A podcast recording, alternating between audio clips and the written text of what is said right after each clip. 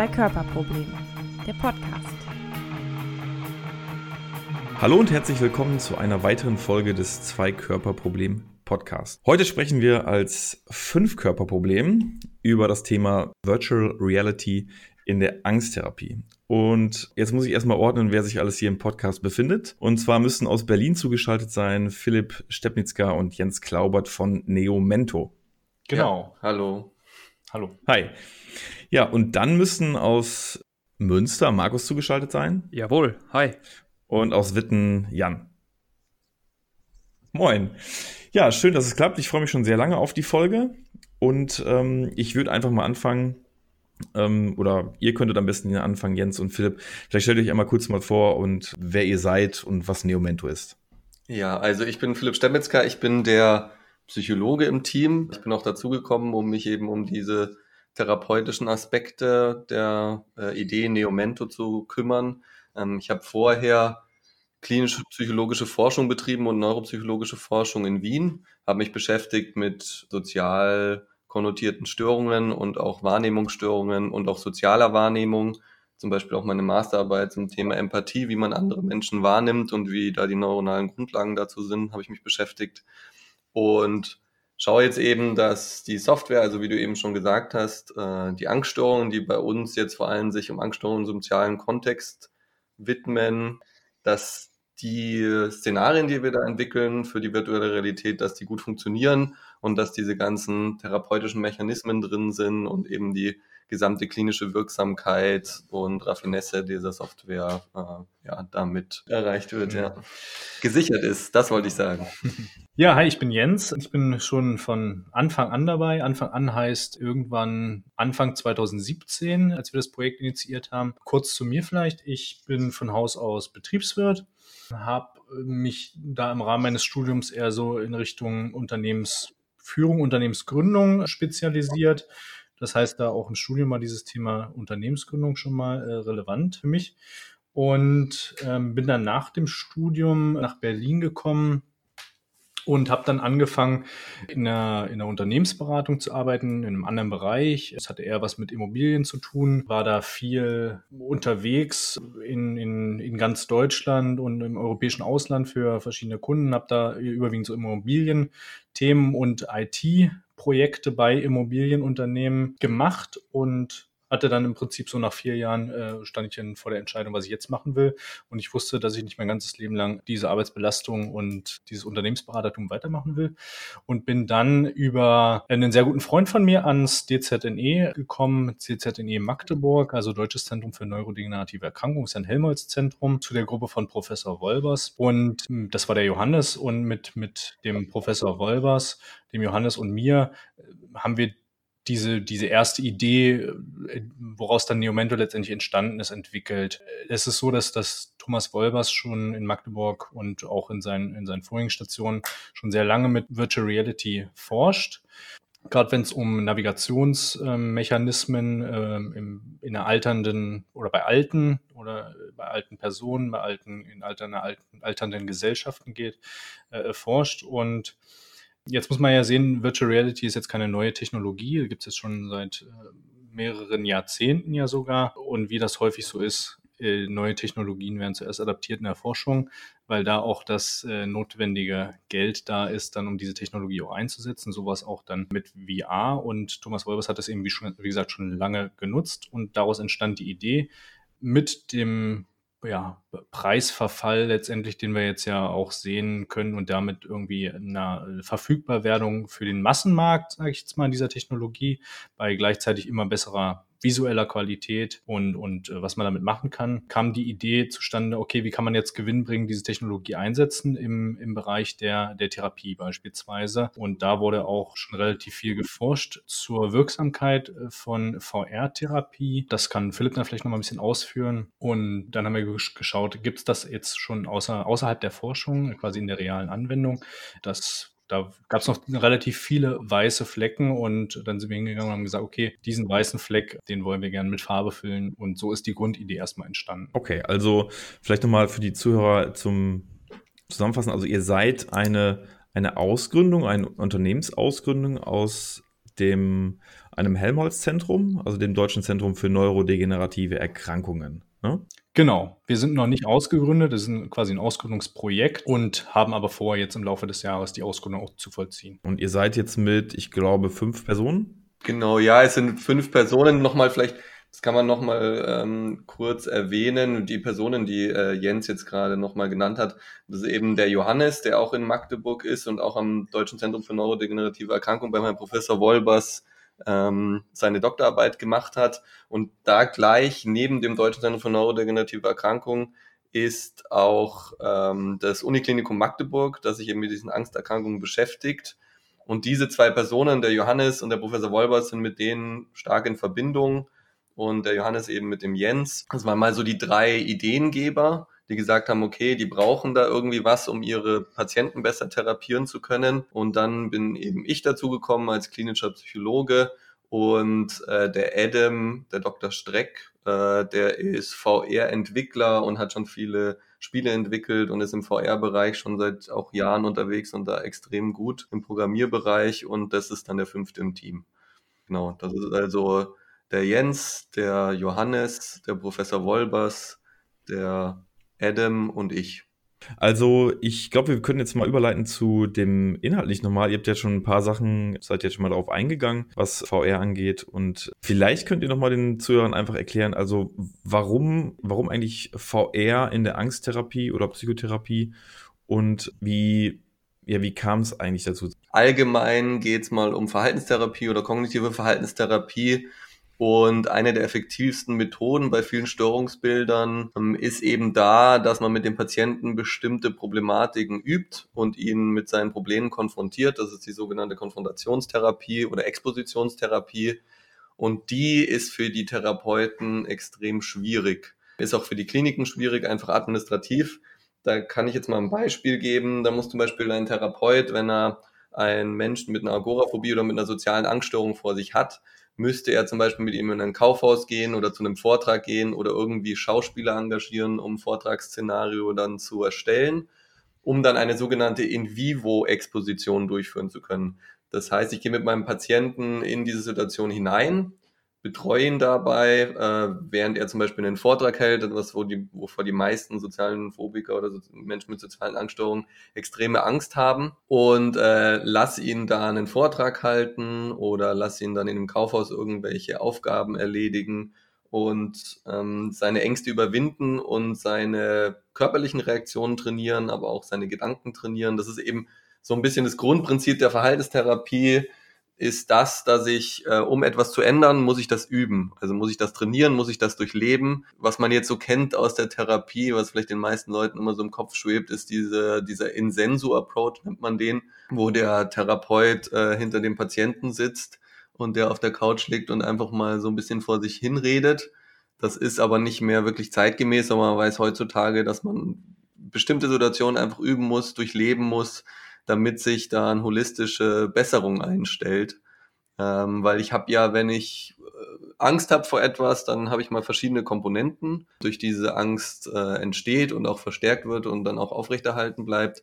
Das ist einmal die körperliche Reaktion und sind eben diese Gedanken und die muss ich beide unter Anleitung lernen, irgendwie zu kontrollieren. Weil wenn ich das nur bespreche im, in der Praxis, dann ist es trotzdem so, sobald ich dann in die Situation reingehe, wird das alles wieder von den Körperreaktionen überschrieben, dann kommt Adrenalin hinzu und ich kann nicht mehr normal denken und kann das alles nicht so gut anwenden und drifte dann wieder in die Angst hinein. Diese Wichtigkeit dieser Therapie und die schwere Umsetzung, also das ist kostenaufwendig, zeitaufwendig, ist es auch relativ ich möchte jetzt mal sagen, um es mal blöd auszudrücken, irgendwie furchteinflößend für viele Therapeuten, dass sie sagen müssen, ich muss jetzt da mit meinem Patienten in eine Situation gehen, wo ich nicht weiß, wie er darauf reagiert, kostet ihn viel Zeit und ist auch nicht so gut zu kontrollieren. Ich brauche dann einen gewissen Ablauf in dieser Therapie.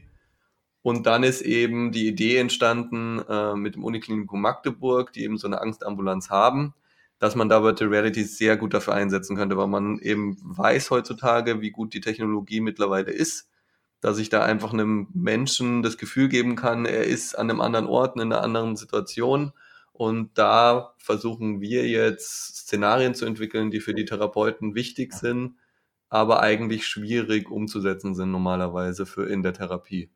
Und das funktioniert sehr, sehr gut. Da gibt es auch schon zahlreiche Studien dazu, eben, die zeigen, dass diese in Virtuo nennen wir das dann, also die Virtual Reality Exposition oder Konfrontation, genauso gut funktioniert, mitunter sogar besser wie die In-vivo-Konfrontation, also die Konfrontation im wirklichen Leben. Und könnt ihr dazu was erzählen? Also was für Szenarien ihr da schon habt oder auf, auf welche Angststörungen ihr, ihr da eingehen könnt oder was ihr da schon ähm, laufen habt? Es ist so, dass wir im Rahmen des ersten Jahres der Entwicklung uns erstmal mit einem sehr häufig angewandten Szenario beschäftigt haben und das auch schon entwickelt haben. Das ist ein Klassenzimmer und ein Seminarraum, das ist das sogenannte Mittelpunkts- oder Vortragsszenario, in dem Patienten vor einer Klasse stehen oder in einem Seminarraum sich befinden und dann da einen Vortrag halten müssen. Da können die dann in der virtuellen Realität eigene Folien äh, verwenden und die Therapeuten können mit denen über die über das virtuelle Publikum dann interagieren und die Patienten stressen oder die Patienten irgendwie gewissen Situationen aussetzen, wo sie eben lernen müssen, ja, da zu bestehen und ihre Ängste zu kontrollieren. Als nächstes entwickeln wir auch oder haben wir jetzt schon entwickelt eine Bibliothek. Das ist auch eine sehr unangenehme Situation. Man muss eben mit dem Patienten gewisse ja, Kompetenzen auch üben. Es gibt eben dann auch diese Kompetenz, dass man in einer Service-Situation oder in einer, in einer Verkaufssituation dann auch besteht. Das kennt ja jeder, wenn er irgendwo an der Kasse steht oder irgendwo an einem Schalter und es funktioniert die Karte nicht das ist relativ unangenehm, wenn hinter einem dann irgendwie Leute warten. Das haben wir eben über eine Bibliothek umgesetzt, weil die insgesamt relativ unangenehm auch ist, weil da ist es so ein Ruhebereich, da sind Leute, die irgendwie nicht gestört werden wollen. Es muss auch relativ schnell gehen, wenn da Menschen hinter dir sitzen, was man da auch ganz gut machen kann, dass man sie irgendwas Unangenehmes ausleihen lässt, zum Beispiel, dass man jetzt sagt, also das ist noch ein wichtiges Grundprinzip vielleicht, man, man will bei den Patienten erreichen, dass diese Angst evoziert wird, also dass die wirklich gestresst sind und da ein gewisses Angstlevel entsteht. Da kann ich in der Bibliothek denen zum Beispiel sagen lassen, ja, ich würde gerne ein Buch über Erektionsstörungen ausleihen. Also die sollen auch irgendwie so ein bisschen Sachen erleben, die unangenehm sind. Als nächstes dann eben noch ein Café und ein Bar-Restaurant-Szenario. Das habe ich heute erst äh, entwickelt und entworfen, fertig. Da stehen wir auch im äh, Austausch schon mit ja, Menschen, die sich mit oder mit, mit Therapeuten, die sich mit Suchterkrankungen beschäftigen. Und dann soll noch ein öffentlicher Platz entstehen und eine U-Bahn, was die Leute benutzen müssen. Und das wäre dann erstmal so das Paket für soziale Angststörungen und soziales Kompetenztraining. Das ist ja schon ziemlich äh, breit aufgestellt, würde ich sagen. Äh, das klingt super spannend. Ähm, ich habe da eine Frage zu, und zwar ähm, hattest du eben gesagt, dass in diesem Vortragsszenario der Therapeut dann über das virtuelle Publikum quasi Kontakt aufnehmen kann. Also wie kann ich mir das technisch vorstellen? Kann der Therapeut quasi wirklich in so ein Avatar schlüpfen und dann in der virtuellen Realität diesen Avatar steuern und irgendwie Zwischenrufe machen oder was fragen oder so? Oder wie, wie läuft das? Ja, genau, das Zweite eigentlich, was du jetzt gerade genannt hast. Es ist so, wir haben einen Algorithmus entwickelt, um erstmal ein realistisches Verhalten von den Avataren zu generieren. Da kann der Therapeut dann einstellen, zum Beispiel, wie gelangweilt oder wie interessiert oder wie schroff sind diese Personen. Da äh, driften die dann in verschiedene Verhaltensweisen rein. Das ist einfach über einen Regulator kann er einstellen, zum Beispiel Attention Level Low und dann gucken alle irgendwie woanders hin und machen was anderes oder ganz äh, oder High, wo sie dann eben alle ihn angucken und alle wirklich auf ihn, auf diesen Patienten auch blicken. Und zusätzlich können die Therapeuten dann einzelne Aspekte dann nochmal genau zum richtigen Zeitpunkt steuern. Das heißt, sie können dann einen Charakter anwählen und den was sagen lassen. Zum Beispiel, dass einer zwischenruft, äh, sprechen wir ein bisschen lauter bitte, oder dass einer von den Autoritäten im Raum sagt, ja, sie wirken ja ganz schön nervös, beruhigen Sie sich mal, oder einfach eine Zwischenfrage stellt, sowas wie das, was Sie jetzt gerade erzählt haben, das habe ich jetzt nicht so ganz verstanden, bitte können Sie das nochmal wiederholen.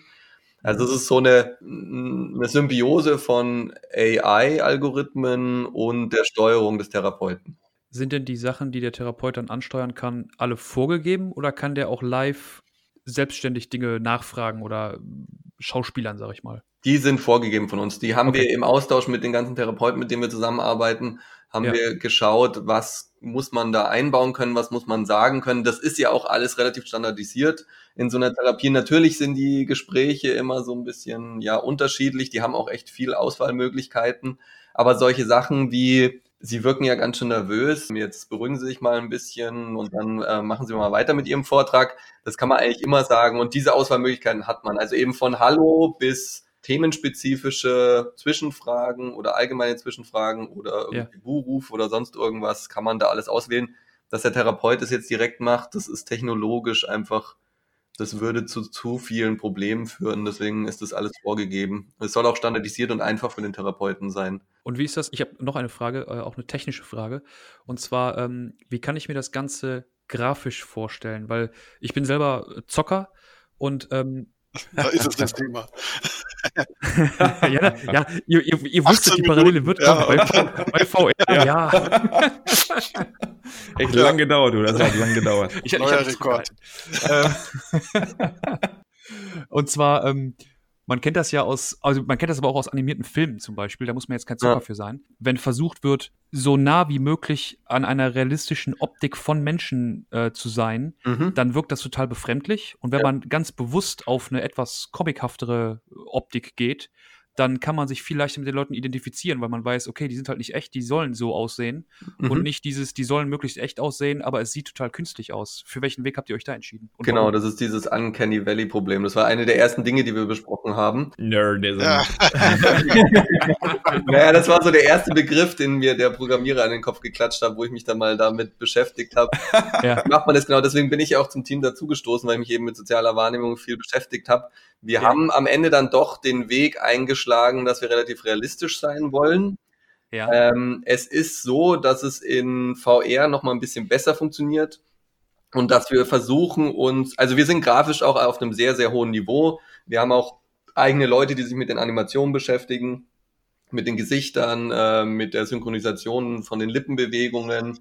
Wir haben Schauspieler, die die, die, die äh, Dialoge dann einsprechen sollen und dadurch auch die Intonation und die Emotionalität mit übertragen wollen, übertragen sollen.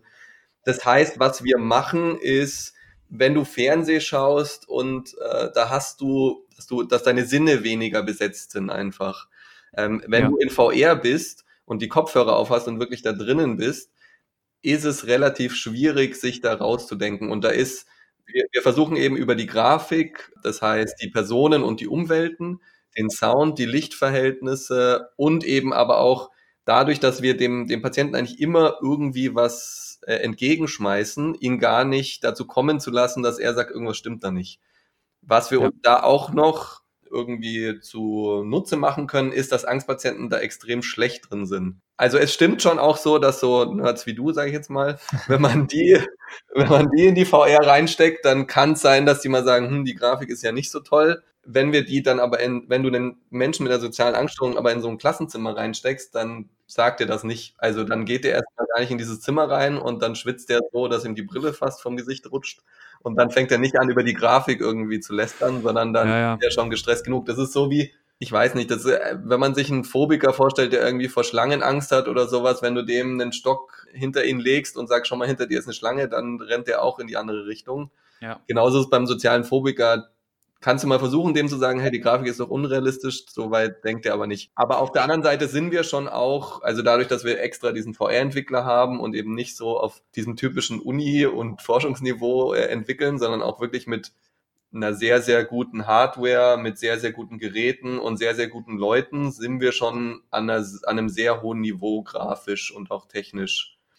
Aber da sind ja ein paar Fotos auf der Homepage, Markus, da guckst du mal. Ich glaube, darauf würdest du auch zocken. Ich glaube, die Grafik würde dir reichen. Das ist, das ist schon sehr geil.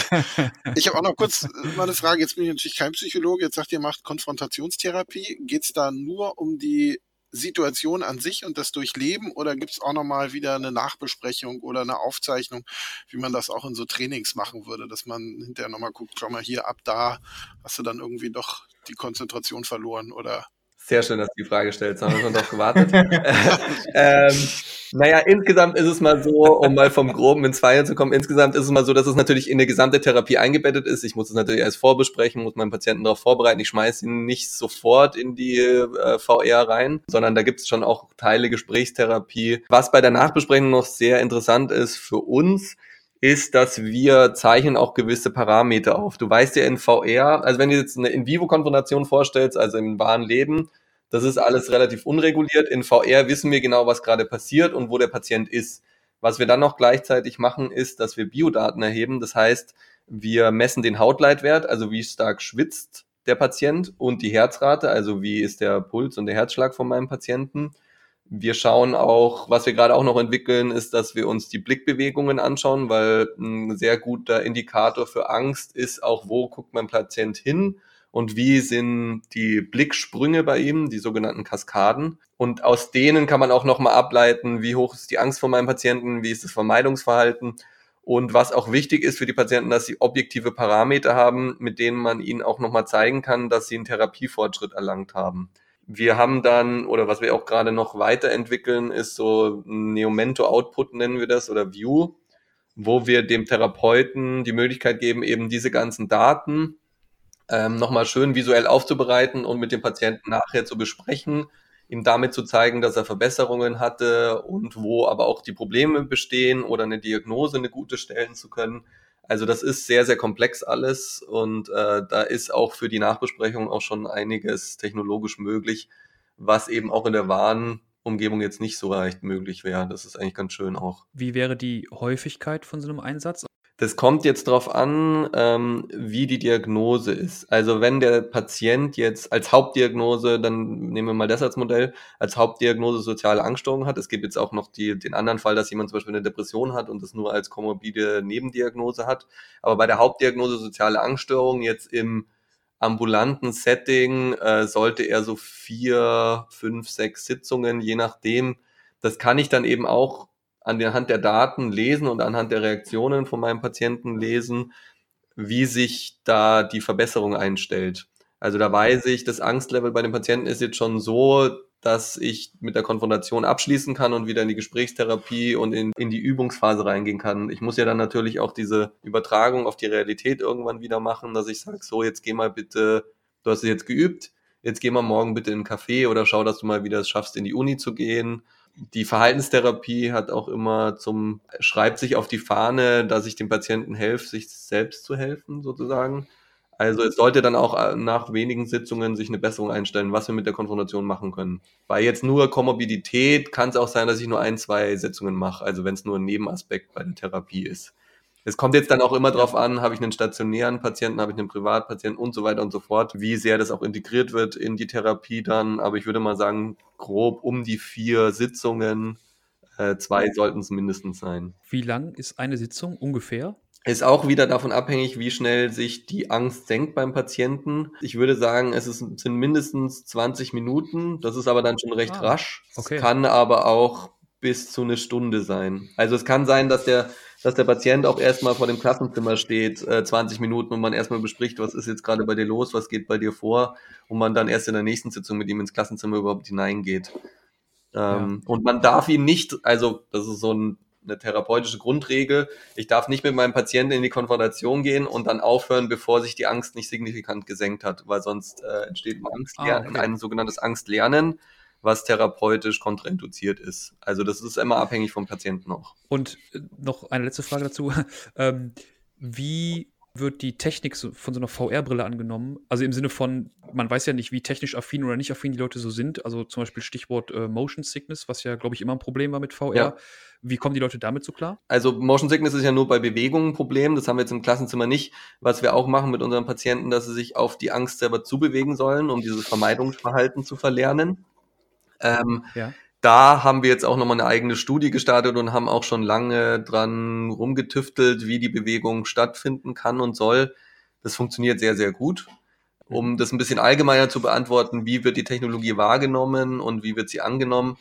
Es ist ja auch so, dass diese ganzen Unternehmen, die sich mit der VR-Technologie beschäftigen, uns das eigentlich abnehmen und die Technologie mittlerweile so gut ist, dass eigentlich jeder, der diese Brille aufsetzt, ich war jetzt wieder an der Klinik, mehreren Therapeuten im Gespräch, die das dann alle ausprobiert haben und die sind alle raus mit dem Grinsen und haben gesagt, das ist ja echt toll.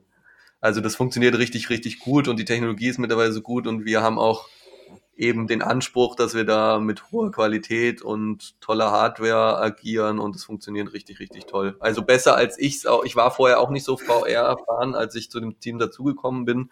Und ich muss sagen, es funktioniert noch wesentlich besser, als ich mir das überhaupt erträumt hätte. Das ist wirklich cool. Jetzt muss man vielleicht noch, bevor wir weitergehen, einmal sagen Motion Sickness. Vielleicht könnt ihr noch mal einmal ja. ganz konkret beschreiben für die, die jetzt sich noch nicht so sehr intensiv mit VR beschäftigt haben. Was ist Motion Sickness? Also Motion Sickness ist, es entsteht aus der Diskrepanz zwischen dem, was an äh, visuellem Input, also was der Nutzer sieht, und dem, was das physische Feedback ist. Also er sieht zum Beispiel, und das hat immer was mit Bewegung zu tun. Das heißt, er sieht, dass er sich irgendwo bewegt und sein äh, Gleichgewichtssystem beziehungsweise seine physischen, sensorischen Rückmeldungen haben aber kein nichts, womit sie das verknüpfen können. Also das Hören spielt okay. so ein bisschen verrückt und sagt, hä, eigentlich sollte ich mich bewegen, aber so irgendwie Ausgleich, weil wir wissen ja, wenn du in einem Auto sitzt und das beschleunigt, dann merkst du ja so ein bisschen so einen Anpressdruck. Da spricht man immer von G oder so, äh, je nachdem, wie schnell man beschleunigt, wie schnell man sich bewegt.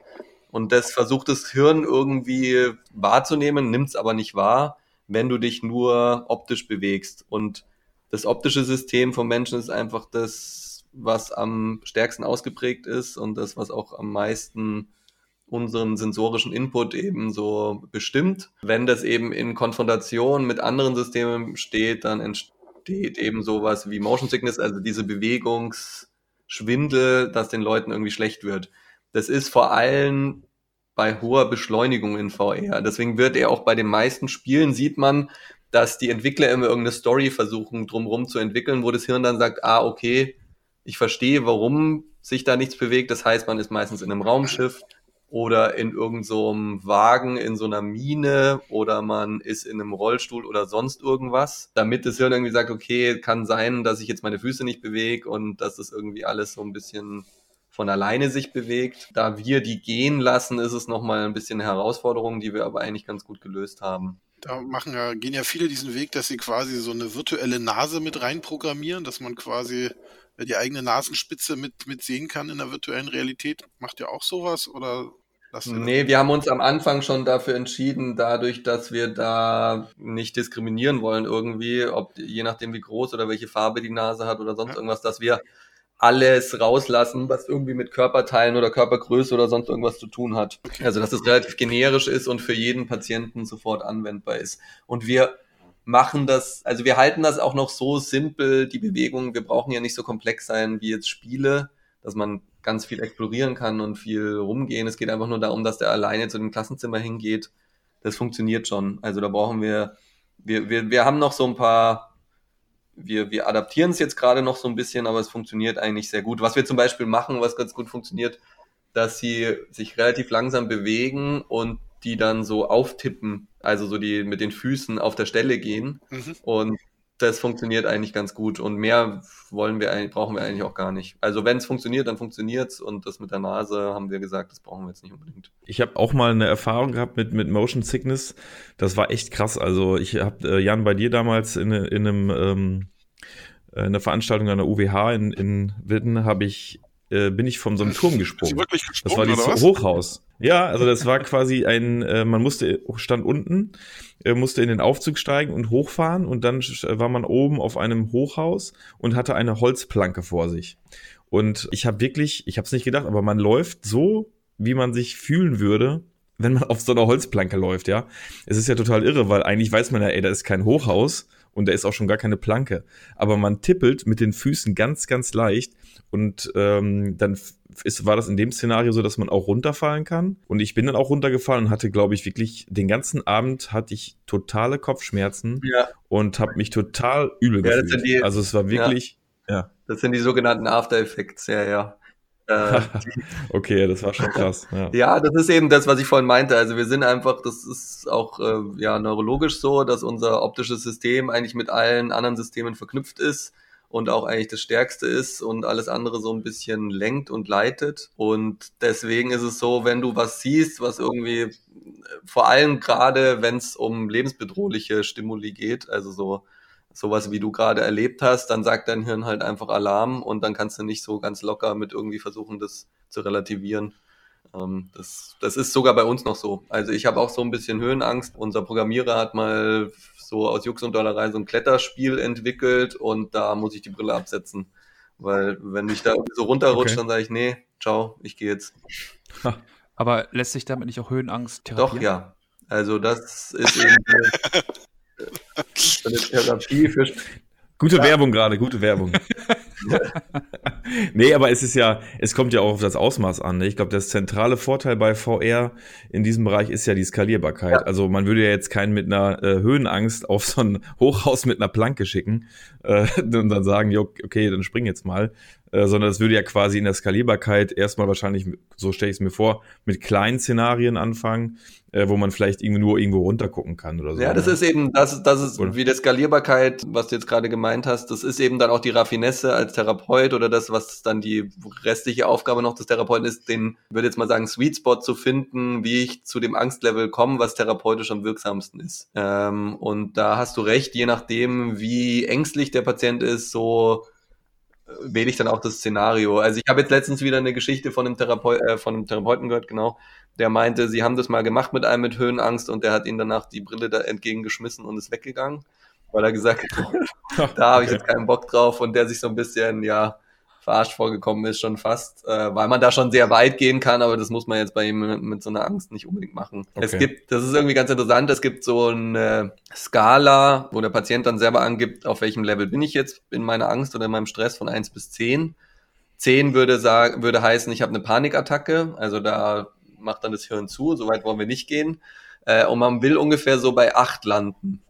Das ist schon ja, ja, das ist schon sehr also, hoch. Eben, das, das glaubt man gar nicht. Aber da gibt's eben jetzt auch schon viele Studien dazu. Es gibt eben auch das, dass ich ihn nur so auf ein Level von sechs, sieben hebe oder sagen wir jetzt mal sechs bei so einer graduierten Annäherung. Aber dieses Flooding, also wirklich so das Hirn mal so ins kalte Wasser schmeißen, in Anführungsstrichen, funktioniert eigentlich am besten und hat die besten Therapieeffekte. Und landen will ich am Ende bei einem Level von so vier, fünf, wenn's nur sechs ist, wenn ich nicht weiter runterkomme, dann kann man schon auch da mal aufhören. Man muss auf jeden Fall eine Veränderung ins Positive sehen, so dass der Patient so ein bisschen merkt, okay, da hat sich wirklich was getan bei mir jetzt in dieser Sitzung. So ein Kompetenzerleben nennt man das. Ist es denn möglich, über die Therapie vielleicht auch auf Null zu kommen oder ist das äh, gar nicht das Ziel? Also es ist ja so, äh, ich weiß nicht, ob du, wenn du dich vor ein Publikum mit 15 Leuten stellst oder 20 Leuten und dann mal aus dem Stehgreif ohne Vorbereitung einen Vortrag hältst, ob dann dein Stresslevel bei Null ist, das wäre eigentlich, würdest du schlafen. Das ja, wollen wir jetzt okay. nicht unbedingt. Also es ist ja schon normal.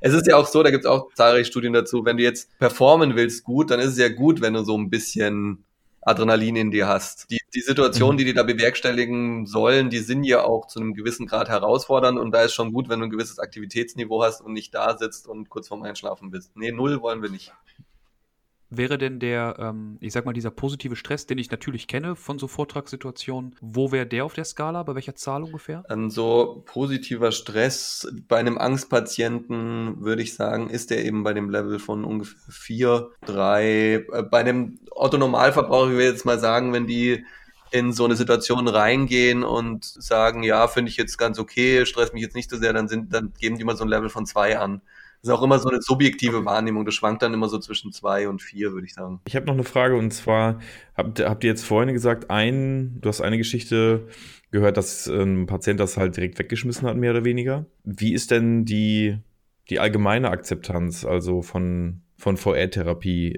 Jetzt in diesem speziellen Bereich der Angsttherapie, es gibt ja auch wahrscheinlich noch viele andere Anwendungen, also Schmerztherapie, ähm, und viele andere noch. Was, wie ist denn da die Erfahrung? Genau, das resultiert eigentlich bei den Patienten aus der Frustration beziehungsweise aus dem Leidensdruck, dass da viele einfach, wenn ich zu einer Therapie gehe, als Mensch mit einer sozialen Angst, dann habe ich schon so einen hohen Leidensdruck oder ist da schon so viel passiert und habe ich schon so viel versucht, dass es nicht mehr anders ging. Wenn du denen erzählst, okay, du musst jetzt in die, in den Supermarkt gehen und was kaufen oder du musst jetzt in eine Bibliothek gehen und dir was ausleihen, was unangenehm ist, das finden die jetzt nicht so richtig toll. Wenn du denen sagst, hey, wir haben jetzt da eine Brille, mit der kannst du das einfach mal üben, das finden die richtig gut. Dann so der erste okay. Eisbrecher für die. Viele von diesen Menschen sind auch technikaffin. Also wenn wir jetzt mal so Studenten anschaust, die nicht mehr aus dem Haus gehen, ähm, weil sie einfach nicht mehr unter Leute gehen können, die haben meistens auch einen Computer zu Hause. Oder die zocken ja, doch, oder? Ja. immer, immer diese, immer diese Zocker. Die zocken auch, ja, ja. Die haben auch, also die sind auch immer, die, das war irgendwie ganz nett am Anfang als wir die ersten Tests mit so Patienten gemacht haben, da haben wir die dann auch in so ein Gespräch involviert und sie dann so als Experten dastehen lassen. So gesagt, so, hey, was sagst du jetzt dazu? Wie findest du die Grafik? Wie findest du, dass das alles funktioniert? Und es war für die auch ein ganz tolles Kompetenzerleben, dass die dann mhm. wirklich rausgegangen sind und davor, da kann ich mich an einen Patienten noch erinnern, der saß davor da, hat seinen Rucksack vor sich gestellt und hat nach unten geguckt und sich von uns weggedreht mit seinem Drehstuhl Und als der aus der VR raus ist, hat er mich angeguckt, mich angelächelt und mir so ein bisschen erzählt, wie er da mit der Grafik noch was machen würde. Und der Therapeut hat mir dann irgendwie okay. zwei Wochen später noch erzählt, dass der sich total verändert hat und durch dieses Erlebnis irgendwie einen Sprung nochmal gemacht hat in der Therapie. Das ist wirklich ganz, ganz toll eigentlich. Wie ist denn ja. überhaupt so quasi ähm, der, der Wechsel dann von der virtuellen in die, in die tatsächliche Realität? Also wenn ich mir jetzt vorstelle, ich mache so eine Konfrontationstherapie mehrfach in einer echten Bibliothek mit jemandem und dann lernt damit seinen Gedanken und der Situation umzugehen und geht danach allein in die Bibliothek. Ist es eine 1 zu 1 Situation? Wie, was für Erfahrungen habt ihr gemacht, wenn man das also quasi in der Virtual Reality geübt hat und dann das erste Mal in die, in die echte Bibliothek geht, die ja. Ja, ist der, das so umzusetzen, oder? Ja, der, der Therapietransfer, ähm, den schaut man sich natürlich auch immer an. Das war mal, also als wir angefangen haben mit dem Projekt, haben wir uns das natürlich auch angeschaut, weil du willst ja nichts entwickeln, wo du sagst, ja, das ist mal ganz schön, aber Langzeiteffekte hast du keine. Wie gesagt, nochmal, das ist von der Verhaltenstherapie auch eines der Grundprinzipien, dass ich dem Patienten auch helfen will, dann langfristig im Alltag wieder besser zu funktionieren. Und da waren schon, bevor wir angefangen haben mit dem Projekt, Studienergebnisse vorhanden, die gezeigt haben, dass in einer sogenannten Follow-up-Studie, wo man sich die Effekte anschaut von so einer Therapie, da auch die Effekte genauso gut waren wie bei einer In-vivo-Konfrontation. Also, dass dieser Transfer sehr gut funktioniert. Natürlich ist es schon immer so, dass die Therapeuten dann auch um das zu überprüfen und um das alles noch zu verfestigen, dann auch sagen, so, jetzt geh mal morgen bitte in einen Café und dann erzähl mir, wie das für dich war oder äh, schau mal, dass du irgendwas machst, was du vorher nicht geschafft hast. Aber die Effekte dadurch, dass das, dass das Hirn das eben nicht so unterscheidet, also dass das Hirn jetzt eben, wie wir das schon gerade eben alles so ein bisschen erzählt haben, wenn ich da irgendwie in der Höhe stehe, dann sagt dein Hirn einfach, hat dieselben Reaktionen wie in der Realität. Und genau diese Reaktionen will ich ja üben und die kann ich in der virtuellen Realität eben genauso gut üben und das überträgt sich auch sehr gut auf die Realität. Das kommt jetzt auch darauf immer auf die Situation an, aber dadurch, dass die, der Knackpunkt ist ja immer, dass der Patient merkt und sein Körper merkt, dass die Einschätzung der, der Situation unrealistisch ist. Ist ja nicht so, dass ich bei einer Angst, äh, bei einer Angstkonfrontation will, dass der irgendein Mensch lernt, dass es okay ist, von einem Turm runterzuspringen, weil die Angst wirst du noch immer haben, wenn du dich dann auf die Planke stellst.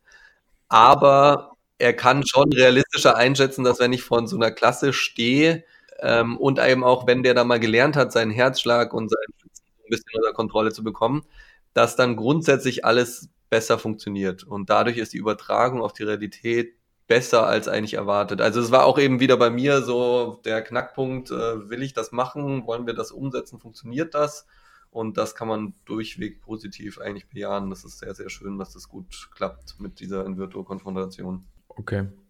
Also ich habe jetzt auch nochmal für die Vorbereitung hier habe ich mir nochmal Reviews angeschaut, die nochmal die äh, Effektivität von, von VR also im klinischen Bereich in der Psychotherapie sich anschauen. Und eigentlich ist äh, der, so verstehe ich zumindest die Evidenz, dass die, die, die Chancen sehr, sehr groß eingeschätzt werden und dass äh, sehr viele Studien eigentlich auch den, die Vorteile ausweisen. Aber man eben natürlich aufgrund der, ich sage in Anführungsstrichen, Neuartigkeit und der noch teilweise methodisch schwachen Studien einfach ähm, ja noch natürlich Langzeitstudien und so und wirklich qualitativ hochwertige Studien braucht, um äh, sozusagen auch für die ganz verschiedenen Bereiche äh, den Nutzen nachzuweisen. Äh, aber im Grundsatz kann man sagen, dass die ähm, Chancen wahrscheinlich ja, überaus Also ich habe ne? keine Studie ähm. gefunden, die eigentlich. Natürlich ist es auch immer so, das muss man alles, du hast schon ganz recht. Natürlich die Forscher, die solche Studien machen, die bewegen sich auch in dem Bereich. Das ist ja allgemein eh in der, in der Forschung von solchen Therapiemaßnahmen immer ein Problem. Äh, wie, wie gut kann man das jetzt wirklich darauf schließen, dass das jetzt alles hundertprozentig immer und überall funktionieren wird. Grundsätzlich ist es aber so, dass es sehr, sehr vielversprechend ist. Das stimmt schon, äh, was du da gerade gesagt hast. Also da, und außerdem ist es noch so, anhand dieses ganzen Gerüsts, was wir da auch äh, so ein bisschen exploriert haben, das Studiengerüst eben, und dessen, was, wo wir dann auch geschaut haben, was wurde da für Material verwendet, also welche in Virtuo-Konfrontationen Technologie und welche Software wurde dafür verwendet, unser Anspruch ist auch nochmal alles ein bisschen raffinierter, ein bisschen besser zu machen, mit höheren grafischen Leistungen und das alles nochmal auf eine andere Ebene zu heben und zu schauen, ob wir da nicht vielleicht nochmal einen draufsetzen können. Das Gute an so einer Envirto-Konfrontation, das ist das, was ich vorher angesprochen habe, ist ja auch, ich kann in vivo nicht so gut kontrollieren, was jetzt passiert. Wenn ich mit meinem Patienten in, in ein Einkaufszentrum gehe oder den in irgendeine Situation schicke, kann ich diese Angstkurve, die ich haben will, also die so langsam ansteigt, dann bei einem Niveau von sieben bis acht ist, wie ich das schon erwähnt habe, und dann eben schön signifikant abfällt, kann ich nicht so hundertprozentig so gut kontrollieren. Das kriegt man als guter Therapeut schon hin, aber mit so einer Software kann ich das ganz gut, also wie so ein Film einfach. Wenn man einen Film sich mal anschaut, die sind ja alle so aufgebaut. Ist erstmal total langweilig und alles Friede, Freude, Eierkuchen. Dann auf einmal passiert was ganz, ganz Schlimmes, was total Unerwartetes. Dann geht's allen total scheiße und dann geht's allen wieder total gut und alle lieben sich wieder. So das Problem ist, dass man genau das ja mittlerweile genau, erwartet. Deswegen sind die meisten, ja, ja, genau. Die, deswegen sind die meisten Filme, die sind ja alle so aufgebaut und mittlerweile sitzt man dann da und denkt sich, boah, das war jetzt ja, aber total unerwartet. Das ist bei so einer Therapie ganz schön. Das sieht genauso aus. Das ist so metaphorisch jetzt einfach nur so gemeint, dass man das sich vorstellen kann, wie das gedacht ist. Ja, klar. Okay. Funktioniert eben mit Invirtu wirklich gut. Vor allem muss man sich auch immer vor Augen halten, es geht ja auch darum, dass die Patienten diese Therapie überhaupt mal bekommen. Wenn ich jetzt zu Kliniken fahre oder mit Therapeuten spreche, die sagen, ja, wir machen schon manchmal Konfrontationen, wenn es unbedingt sein muss, aber jetzt mit meinem Patienten, wenn ich jetzt in so eine zum Beispiel in so eine stationäre Klinik fahre, die irgendwo am, ich sage jetzt mal, Arsch der Welt ist, und dann sagen die, ja, ich will jetzt mal in eine Bar gehen oder ich will jetzt mal auf einen öffentlichen Platz gehen, wo viel los ist. Ja, bei den Kliniken, wo ich bisher war, wenn du da auf einen öffentlichen Platz gehst, das ist so der entspannteste Ort Deutschlands, äh, da ist nicht viel mit Konfrontation. Wenn die mal irgendwie wollen, unter Menschen gehen oder U-Bahn fahren oder äh, ja eben einen Vortrag halten, dass die das überhaupt mal einsetzen können, das ist ja mal die, die, die, der Grundanspruch von diesem Projekt schön und gut, wenn in vivo gut funktioniert, aber wenn sie einfach nicht durchgeführt wird und die meisten Patienten nicht in den Genuss von so einer Therapie kommen, dann bringt mir diese ganze Therapietheorie nichts. Das wollen wir eben, das ist gerade so der Knackpunkt, den wir verändern wollen, dass nicht grundsätzlich die Wartezeiten so lang sind und grundsätzlich auch die Therapie qualitativ nicht so ist, wie sie eigentlich sein sollte. In jedem Manual steht, wenn ich eine Angst habe oder wenn ich irgendwelche Probleme habe im Alltag, bitte konfrontieren und bitte mit dem Patienten das durch durchexerzieren, wird aber nicht gemacht. Das kann in Virtuo, mhm. wenn ein Therapeut, wir haben das eben bei einigen Kliniken schon, die haben jetzt so einen VR-Raum eingerichtet zum Beispiel und dann ist es einfach so, die gehen mit jedem Patienten da mindestens einmal rein und äh, wahrscheinlich sogar drei, viermal, was sie davor vielleicht nur mit fünf Prozent der Patienten gemacht haben. Ja, ich finde das, ja, ich finde das absolut faszinierend, was sie erzählt. ähm, weil ich, ja, ja, also ist es tatsächlich, ne? Ich habe ähm, mich mal eine Zeit lang mit ähm, virtuellen Simulationen quasi beschäftigt. Ähm, jetzt nicht direkt VR, aber die Prinzipien sind ja die gleichen. Ne? Du hast einen geschützten Raum, du hast einen kontrollierten Raum und da kannst du eine Situation so kontrolliert ablaufen genau. lassen, wie du es möchtest. Ne? Ob das jetzt irgendwie äh, zum Training in der Ausbildung ist oder in eurem Fall halt in der Angsttherapie. Und ich finde es absolut faszinierend, dass, dass die, dass die ähm, Ergebnisse da so, so gut sind und so vielversprechend sind, weil ich mir denken würde, das äh, merkt man doch auch als Patient. Also ich, ich würde ja mit dem, mit dem Gedanken in so eine virtuelle Realität gehen, mir kann hier nichts passieren. Das ist alles geskriptet, das ist alles erfunden, oder künstlich erfunden oder herbeigeführt irgendwie.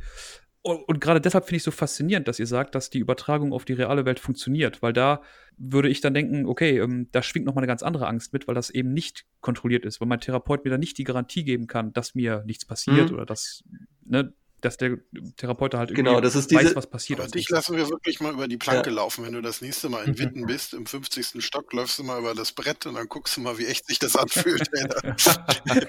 ja, ja, gut, aber guck mal, aber zum Beispiel das, ne? Ich würde es machen. Wenn du mir die Brille gibst, dann laufe ich über die Planke. Und wenn ich runterfalle, habe ich wahrscheinlich Schiss aber ich würde es machen. Wenn du mich aber auf ein Hochhaus stellst und mich vor die Planke stellst, da würde ich ja im Leben nicht draufgehen, weil ich wüsste, das hat wirkliche Konsequenzen. Ich schau mir das an, ob du das machst. Wir haben da einige gesehen, die im Aufzug Aber ich verstehe schon, was du meinst. Du hast ja schon recht. Also natürlich, ja, da, da, würde gar keine Diskussion entstehen bei mir. Schon wenn man sagen würde, hey, fahr mal da mit mir hoch zu dem Hochhaus, da ist so eine Planke, dann würde ich sagen, ja, ciao. Entsteht mir in VR, würde ja, ich sagen, ja, genau. ich probier's mal. Das ist ja auch schlau, genau. dass wir so weit denken. die Sache ist die, dass das, was ich eben vorhin erwähnt habe, dass die, die Angstpatienten ja genau da die Kompetenz fehlt. Das heißt, genau in der realistischen Einschätzung von der Situation ist in der ihrem Kopf irgendwo eine Fehlschaltung. Und wenn ich eben genau das trainieren kann, also das ist, das gibt's bei ganz, ganz vielen Störungsbildern. Das ist bei Essstörungen, bei allen so, dass man da als Laie sagt, na ja, sag doch mal jemand mit einer Eckstörung, hey, schau dich doch mal an, du bist total abgemagert und irgendwas stimmt bei dir nicht das ist eine der zu äh, schwierigsten zu therapierenden äh, ähm, Krankheiten, dass ich das jemandem klar mache, dass bei ihm irgendwas nicht stimmt. Also die, die setzen sich da Lebensgefahr aus und als Autonormalverbraucher stehe ich daneben und sage, schau dich doch einfach mal an oder schau dir doch einfach mal die Situation an, äh, ist doch alles nicht so schlimm.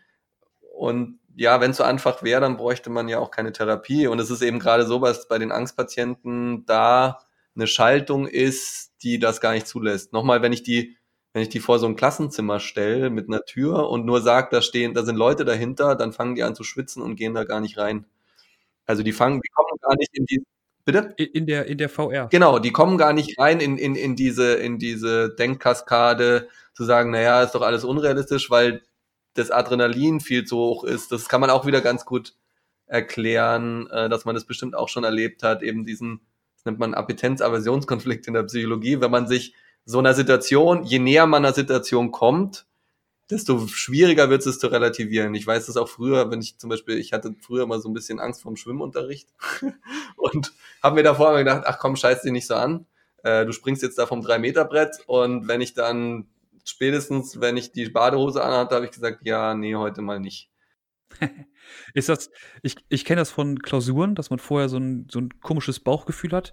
Aber wenn man da sitzt und die Klausur liegt vor einem und man weiß, mit, wie der ja. Gegner aussieht, dann geht es eigentlich wieder. Kommt so an, wie die Fragen gestellt sind, ne?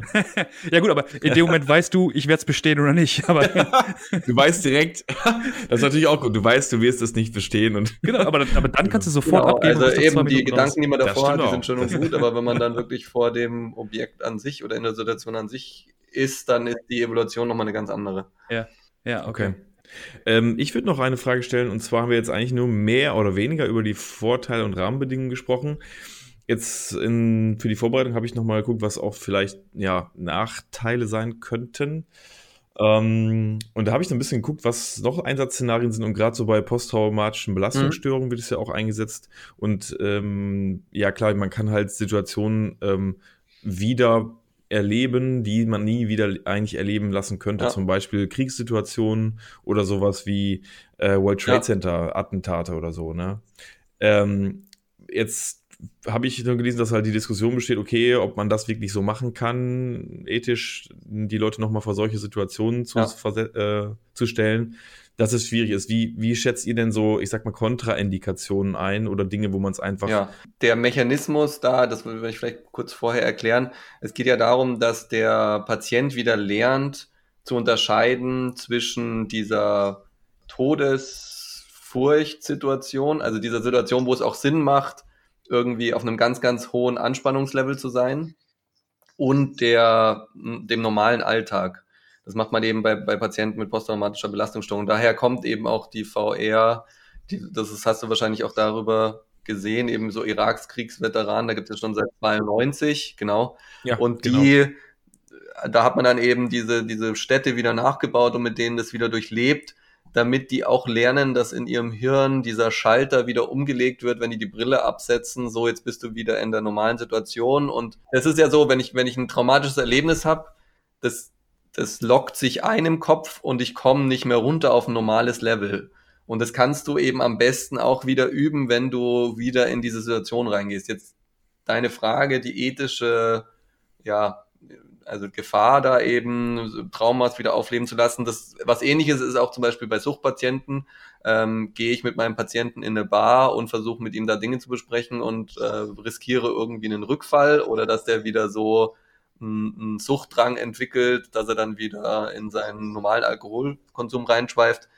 Das ist immer eine Abwägungssache. Wenn ein Mensch nicht mehr funktioniert im Alltag und Medikamente nehmen muss und ein Mensch äh, vielleicht suizidal ist, ich meine, wenn ihr mal über, lest drüber, wie es den Leuten geht, so Kriegsveteranen, die mal über mehrere Monate zu lange und mit schlechter Nachsorge, gerade eben damals, als es noch nicht so ein Thema war und es einfach so hieß, naja, ihr seid Soldaten und seid Amerikaner, deswegen macht mal.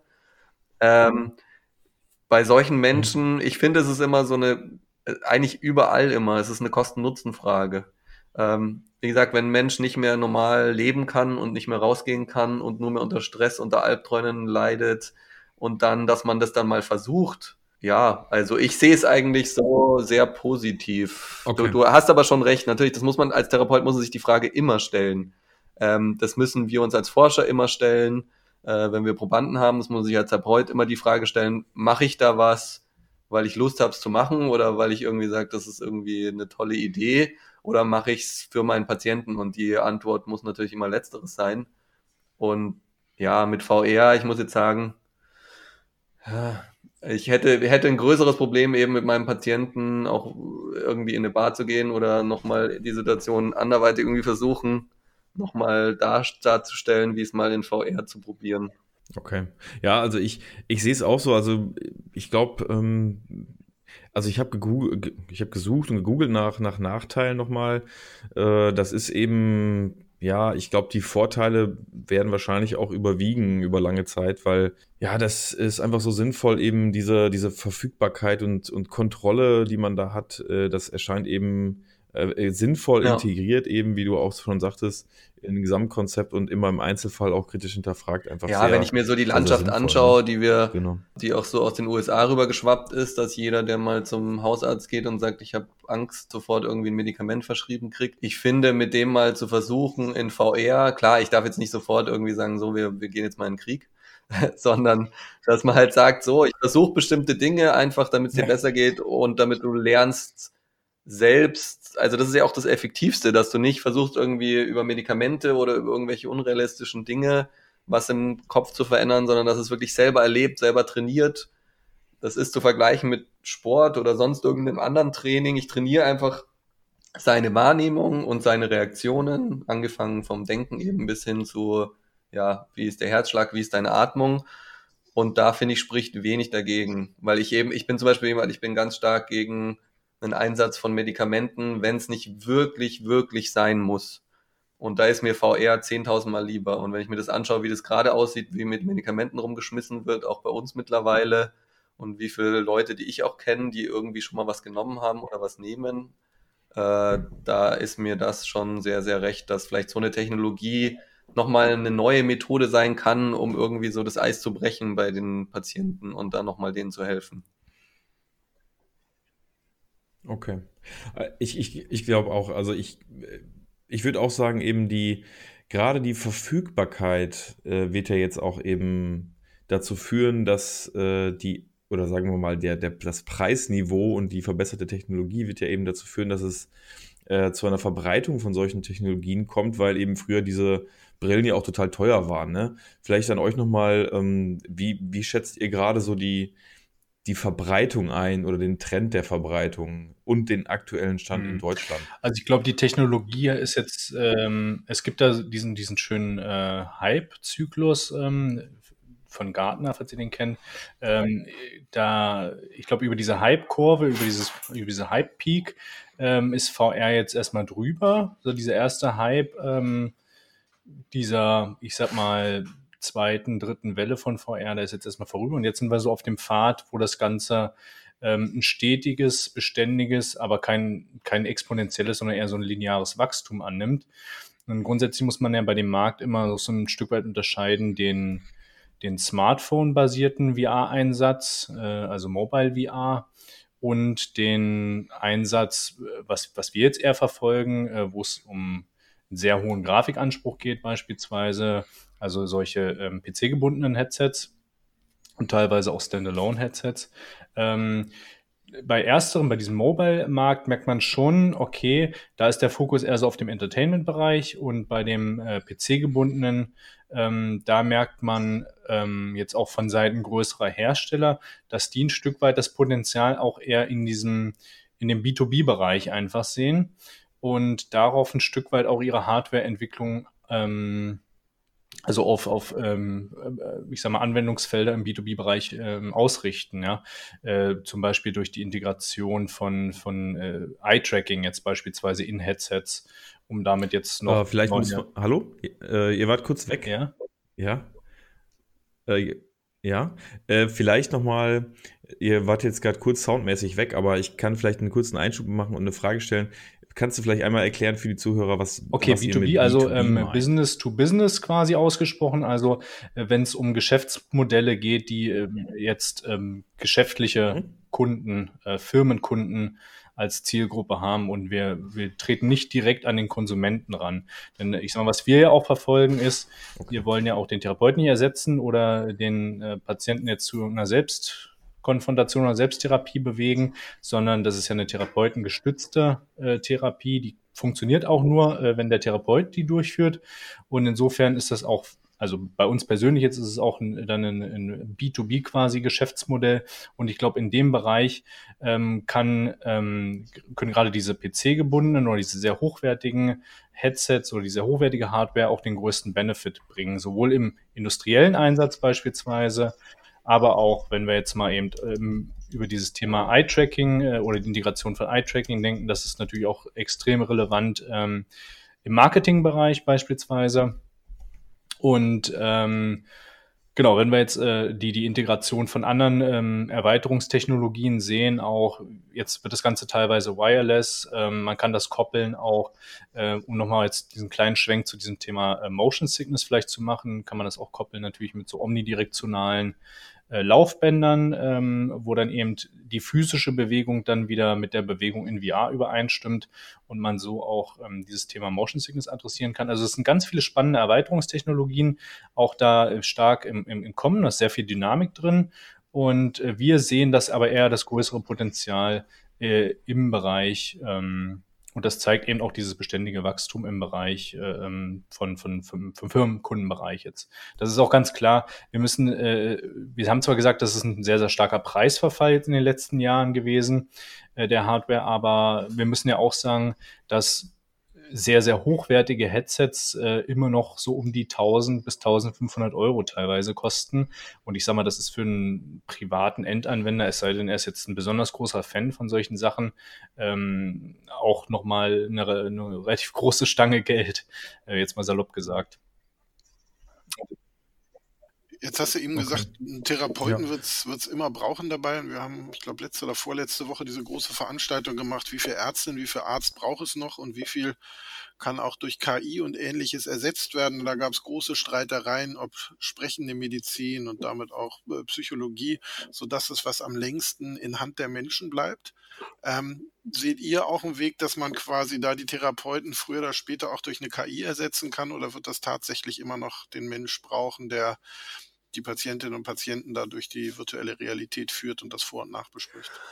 Ähm, also ich halte von dem Ansatz KI in ganz, ganz wenigen Bereichen, gerade in der Psychotherapie was.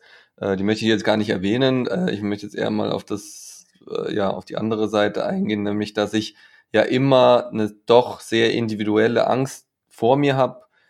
Äh, von der, also wie ist sie entstanden, wo kommt sie her, warum wird sie aufrechterhalten, wie sieht das Leben von diesem Menschen genau aus, was muss ich mit dem genau trainieren, was muss ich mit dem besprechen, kommt es von einem Trauma, kommt es deswegen, weil er es irgendwie gelernt hat, kommt es von der Erziehung, äh, kommt es von der Gesellschaft, ähm, von irgendwelchen anderen Erlebnissen, kommt es von irgendwelchen Gedanken. Ähm, das zu explorieren ist einfach nochmal eine große Aufgabe für den Therapeuten. Ähm, den Patienten, also jetzt mal um es ganz simpel zu halten, den Patienten das zum Beispiel alleine machen zu lassen, funktioniert nicht, weil wenn er es alleine machen könnte, dann bräuchte er auch keinen Therapeuten. Also ist ja gerade so, dass er jemanden braucht, der ihm sagt, warum seine Ängste jetzt unrealistisch sind und in welcher Situation sie unrealistisch sind, wie sie zu relativieren sind, wie seine Selbsteinschätzung unrealistisch ist oder wie gewisse Dinge eben ihm einfach nicht helfen, wieder zu einem Punkt zu kommen, äh, dass er wieder besser für sich funktioniert, für sein Leben äh, und es ihm auch dann irgendwann wieder besser geht. Das sind Dinge, die äh, kann er selber schwer bis gar nicht. Und das sind Dinge, die finde ich von der, über eine KI, ich meine, wir sehen, wo wir heute sind, da funktioniert schon relativ viel, relativ gut. Ich weiß gar nicht, ob es so erstrebenswert ist, das zu ersetzen. Ich meine, es geht ja auch dann darum, meinem Therapeuten vielleicht danach noch die Hand zu schütteln oder ihn anzulächeln und sich darüber zu freuen, äh, dass die Therapiesitzung jetzt so toll war, auch einen Menschen gegenüber zu haben, dem man dann, dem man wichtig ist irgendwie. Das ist ja schon einer der, der wichtigsten Mechanismen in der Therapie und das sieht man auch wieder in der Therapieforschung, ist das Verhältnis zum Therapeuten. Ähm, meistens ist es so, wenn eine Therapie nicht funktioniert, dann hört man von den Menschen auch, ja, der Therapeut war auch irgendwie scheiße oder ich habe mich mit dem auch nicht verstanden von Anfang an. Ähm, das ist so ein wichtiger Faktor, äh, Commitment, also dass ich das einem Menschen irgendwie so zeige und verspreche, der ja auch ich habe ja auch dem Therapeuten gegenüber so eine gewisse Verantwortung. Der, der strengt sich für mich an und ich will dann auch irgendwie dem zeigen, dass ich das jetzt besser machen kann und dass ich das geschafft habe. Da freut sich der Therapeut, da freut sich der Patient. Diesen Austausch irgendwie zu ersetzen über eine KI kann man gerne machen, aber ich meine, was es gibt gewisse Jobs, ja, da finde ich, hey, das muss nicht unbedingt sein, dass das nochmal jemand machen muss in 100 oder 200 Jahren dass ich das jetzt ersetzt, so einen Austausch, so einen menschlichen, wo es darum geht, einem anderen Menschen zu helfen, finde ich, da sollte sich gar nicht erst jemand hinsetzen und versuchen, das zu programmieren. Also was machen wir dann? Sitzen wir alle zu Hause irgendwann und sind in VR und klotzen den ganzen Tag das, was wir, was uns Spaß macht. Also ja, genau. Also, ja, ja, genau so sehe ich das dann auch, dass wir so sagen, okay, irgendwann sitzen dann alle zu Hause, haben so eine Brille auf ja. und haben den ganzen Tag nur Sex und sind die ganze Zeit beim Autofahren und rumballern und äh, sind fett und sabbern ja. sich hin und das ist dann so das Endresultat. Also das ist ein bisschen zugespitzt, aber ich finde, den Therapeuten zu, zu ersetzen, ja, finde ja. ich ehrlich gesagt kein erstrebenswertes Ziel. Wie war denn, ähm, also das, ich kann das total nachvollziehen, was du sagst. Ähm, aber Jan, wie war denn da der Konsens? Also, also sprich, waren sich alle einig, dass diese Berufe am längsten menschlich Nein, bleiben? also ganz und gar nicht. Also ich, ich bin auch absolut, äh, ja. kann das nur nach äh, bestätigen, was ihr auch gerade gesagt habt. Ähm, ich habe da auch sehr stark für gekämpft. Ich glaube, das gilt für Therapeuten und das gilt genauso für Hausärztinnen und Hausärzte. Das ist toll, die ähm, mit Software und Technik zu unterstützen, genauso wie ihr das auch macht. Aber ganz zum Schluss geht es um Vertrauensverhältnis, um gemeinsam äh, um eine Begleitung, um gemeinsames Durchstehen auch von Schwierigkeiten. Ich glaube, da ist ganz viel Menschliches drin. Ich glaube, wir müssen Ärztinnen und Ärzte eher ähm, wieder in diese Position bringen, dass sie solche Menschlichkeit zeigen können und dürfen. Aber, und das waren dann eben gerade die Radiologen, die darum gekämpft haben, die gesagt haben, nein, gerade in der sprechenden Medizin passiert, passieren so viele Fehler und das ist die mit die erste, die abgelöst ja. wird. Ähm, aber vielleicht Gut, aber würde ich das als Radiologe auch sagen. Genau. ja, genau. ja, ich sehe das auch so. Eine Augmentierung ist super. Also, wenn man sich dann auch so Sachen anschaut, wie dass man vielleicht bei chirurgischen Eingriffen so ein bisschen äh, grafisch Dinge überlegt äh, oder drüberlegt, damit man gewisse Bereiche besser identifizieren kann, genauer arbeiten kann, genauer schneiden kann. Ähm, Finde ich, macht alles Sinn, genauso in der Psychotherapie. Das ist einfach, eine Psychotherapie ist nicht einfach. Also da gibt's äh, ganz dicke, viele Manuale. Äh, wenn ich aber über, also bei unserer Software wäre es zum Beispiel, womit wir uns auch gerade beschäftigen, dass der Therapeut, wenn er jetzt so eine Konfrontation macht in, sagen wir mal, in der Bibliothek und er weiß, mein Patient kann schon ein bisschen was, dass er dann nur noch so einen Regler verschieben muss und dann wird es noch ein bisschen schwieriger. Dann, dann verhalten sich die Personen so ein bisschen anders. Und er muss das nicht alles irgendwie den Schauspielern erklären oder irgendwie schauen, dass er die, dass er genau eine Umwelt findet, in der er dann genau das erreicht, äh, was er braucht für seinen Patienten, sondern dass wir ihm dabei einfach helfen und auch, dass gewisse Daten automatisch aufgezeichnet werden, wir ihm vielleicht rückmelden können, hey, dein, dein Patient ist jetzt bei einem Level, wo du nochmal nachfragen könntest, wie es ihm jetzt geht. Also, dass ihn einfach unterstützt, ist alles einfacher und für den Patienten dann auch effizienter machst. Ähm, aber ja, äh, ersetzen in unserem Bereich, da äh, habe ich mich auch mit einem Freund letztens unterhalten, der ist Steuerberater. Da habe ich gesagt, ja, ich finde meine Wahl, meine Berufswahl finde ich ein bisschen besser wie deine. ja, ab, absolut, absolut. Auch, auch außerhalb okay, Ich glaube, wir haben noch. Wahrscheinlich. Okay, wir sind ungefähr so bei einer Stunde zehn. Ich glaube, Jan, du hast noch eine äh, ganz äh, interessante Frage gehabt, ich wenn ich das so, richtig so gelesen zum Abschluss habe. noch mal so eine leichtere Frage, so nach dem Traum-Szenario. Also was wäre das, wo ihr sagt, boah, das Szenario, das würden wir gerne noch mal in Virtual Reality umsetzen? Das Traum-Szenario, was wir gerne umsetzen würden. Es gibt auch manchmal so welche, wo man sagt, oh, das ist ja, ja, also da geht's, genau. Das, es ist vor allem ähm, eine hochrealistische, entspannende Umgebung, ähm, die für mich toll wäre, wenn ich die so als Belohnung am Ende mit meinem Patienten nochmal durchleben könnte. Das heißt, ich, ich gehe mit ihm zum Beispiel in eine U-Bahn und sage so, jetzt geh aus der U-Bahn raus, hast jetzt toll gemacht, jetzt gehen wir noch raus auf dem Feld und gehen noch eine Runde Blumen pflücken oder sonst irgendwas. Und gerade eben diese äh, eine realistische, weite Landschaft und eine realistische Interaktion mit Objekten, auch mit der Haptik verbunden und sowas. Also, dass ich auch nochmal ein schönes Erlebnis, ein sehr positives Erlebnis, weil ich kann jemanden leicht stressen, aber jemanden leicht irgendwie so ein bisschen so eine positive Gänsehaut zu äh, äh generieren, das ist gar nicht so einfach. Und da habe ich auch schon manchmal so gesagt, so, hey, können wir nicht am Ende irgendwie nochmal eine schöne Landschaft machen? Und da fängt der Programmierer schon an, zu, den Kopf zu schütteln, bevor ich überhaupt ausgesprochen habe. äh, und sagt so, nee, Philipp. Schön, jeder äh, Gras beim einzeln animiert. Das kannst du gerne machen, aber dann, wenn ich äh, nicht mehr lebe. okay. Okay, gut. Ich glaube, wir sind jetzt ähm, am Ende. Wir haben jetzt knapp eine Stunde 15. Äh, gibt es von euch, von Jens und Philipp, gibt es äh, da noch etwas, was ihr gerne abschließend noch sagen würdet? Ich glaube, wir hatten, wir hätten auch noch total viele Themen auf, auf unserer Liste. Äh, ich würde einfach vorschlagen, dass wir das vielleicht nochmal auf eine weitere Folge ja. irgendwann vertagen, weil ihr ja auch gerade euch in der Ausgründung befindet und äh, ja, da gibt's ja auch ganz besondere Herausforderungen für, für jede Ausgründung und für jedes Unternehmen irgendwie. Ähm, das wäre ja auch nochmal ein interessantes Thema. Aber ich glaube, ähm, bis hier haben wir eigentlich sehr ausführlich drüber gesprochen und zwar super, super spannend mit euch. Gibt es noch etwas, was ihr so als letztes noch. Ähm, ja, also erstmal, uns hat es natürlich auch sehr, sehr viel Spaß gemacht erstmal. Vielen Dank dafür auch an euch. Ähm, ich denke, es ist noch genug Stoff, zumindest äh, für eine weitere Folge da, auf jeden Fall. Ähm, was wollen wir noch loswerden? Du hattest kurz die Herausforderung angesprochen. Vielleicht noch ein kleiner Hinweis. Ähm, eine Herausforderung bei uns äh, liegt momentan darin, dass wir äh, ganz viele, ganz tolle neue Kollegen finden. Und äh, falls äh, jetzt ja auch jemand das hört und äh, denkt, Mensch, das ist ja ein super interessantes Projekt, was die da machen, ähm, dann äh, gerne auch einfach mal auf äh, unsere Website schauen. Äh, da haben wir äh, interessante Stellenausschreibungen und gerne mit uns Kontakt aufnehmen. Genau. Und äh, das okay. ist auch ein gutes Schlusswort. Die Webseite ist übrigens neomento.de, genau, ja. richtig? Super. Alles klar, werden wir in den Show Notes äh, verlinken. Und äh, insofern von euch keiner mehr etwas hinzufügen will, möchte ich mich ganz herzlich bei euch bedanken. Und wir äh, bedanken natürlich auch uns bei den Zuhörern fürs Zuhören und freuen uns natürlich, wenn ihr und alle bei der nächsten Folge auch wieder reinhört. Und äh, wir sagen Tschüss vom Zweikörperproblem Podcast. Tschüss. Tschüss. Ciao. Tschüss.